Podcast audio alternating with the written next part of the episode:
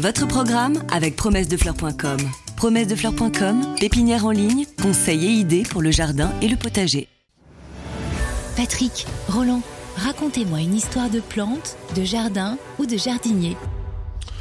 Alors comme nous rentrons dans ce que l'on appelle la mauvaise saison ou la saison des froidures, on va essayer de comprendre et d'expliquer comment les plantes sont-elles capables de résister au froid, quels sont les artifices ou quels sont les phénomènes qu'elles sont capables de développer pour pouvoir faire face à la mauvaise saison. Alors, bien sûr, le froid, lui, joue d'abord sur la rusticité. La rusticité, ça veut dire l'adaptation d'un être vivant, bon là, en l'occurrence des plantes, à un lieu donné qui a une écologie particulière avec des températures plus ou moins élevées, des temps. Parce que ça ça suffit pas, ça. Je voudrais bien insister là-dessus. La notion de froid, elle est liée notamment à ce qui est marqué sur le thermomètre, mais aussi à la durée pendant laquelle les températures faibles vont s'étendre.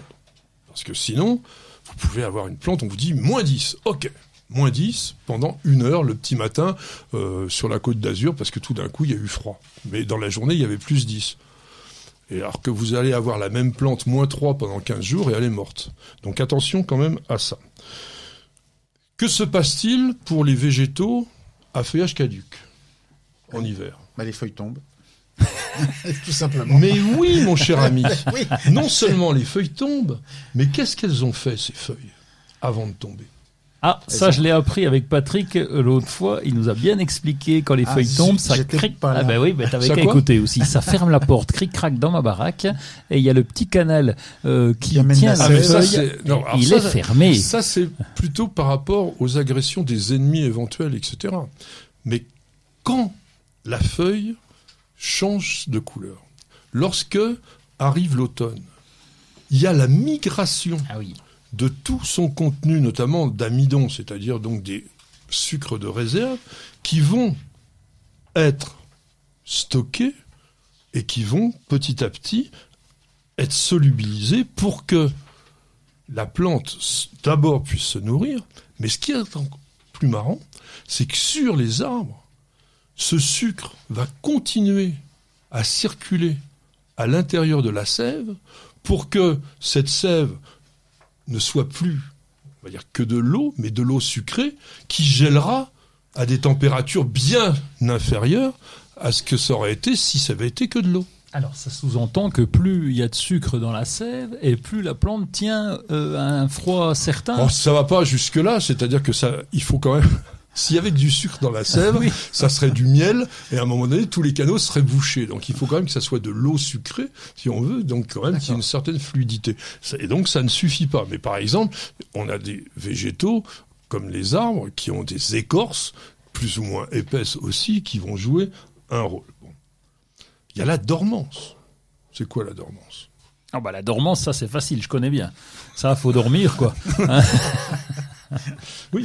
C'est quand ça dort Alors, sur les plantes caduques essentiellement. Sur les plantes caduques, il n'y a plus de métabolisme apparent.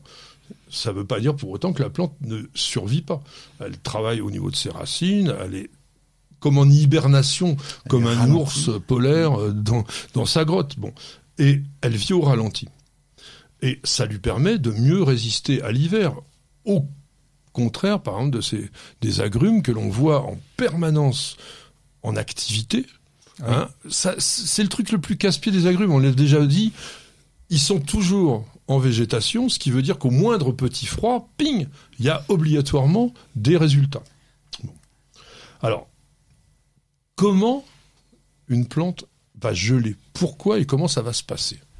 Alors, euh, je pense que c'est un lien avec l'eau quand même. Hein. Ah bah, euh, là, c'est on est en lien direct. Mais par contre, moi, j'ai une interrogation. Là, tu, tu, dis que plus les plantes sont euh, caduques et, plus elles sont résistantes. Mais alors, les, les, plantes persistantes comme les sapins, ils sont capables de tenir en montagne, en haute oui, montagne? Mais parce qu'ils sont extrêmement costauds. Ils ont des écorces épaisses. Ils ont des feuilles très, épaisses. Ah et voilà. Mais en plus, ils sont pas soumis à une véritable. Ils n'ont pas un métabolisme comme le citronnier dont on parlait. Ils sont malgré tout en dormance, légère. Mais alors c'est ça qui est dommage par rapport aux caducs. C'est-à-dire autant les caducs vont être vraiment endormis complètement, autant les persistants ont encore euh, une sorte de petite lueur, euh, ah un, petit peu plus quand même. Hein. Et puis effectivement, les plantes complètement tropicales sont des végétaux qui sont tout le temps, tout le temps en, action.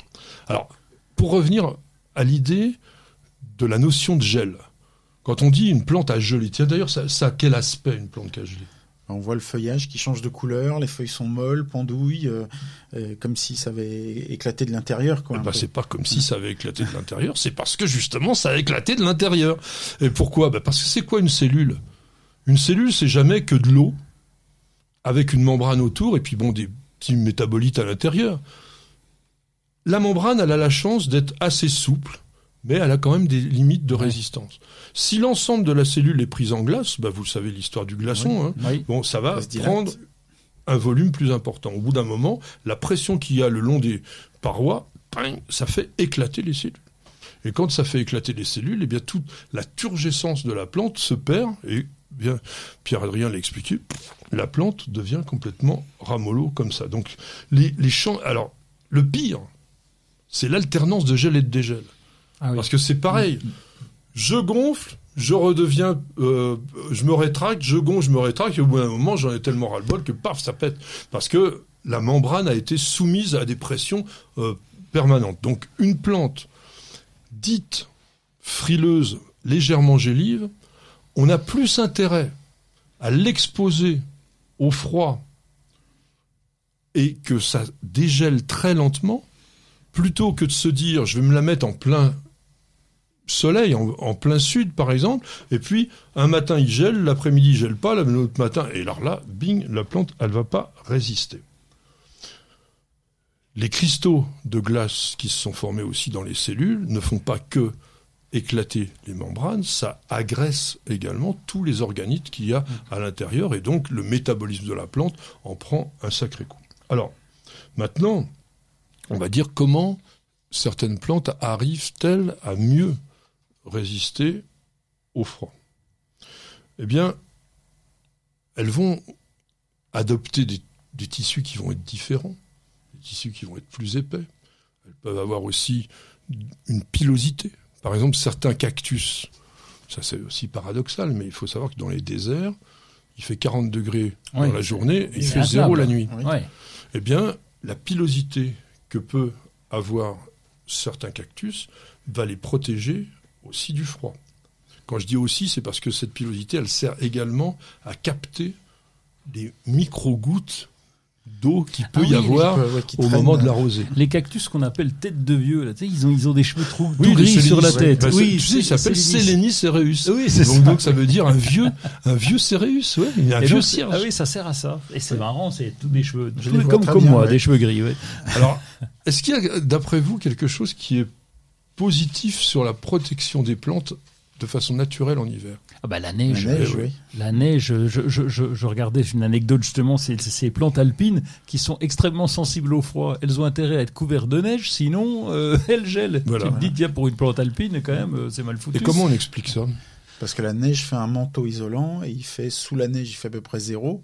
Alors qu'au-dessus, il peut faire beaucoup, beaucoup Exactement. La, la, neige, qui en fait est un ensemble de cristaux de glace mais pas collés les uns contre les autres, est rempli d'air.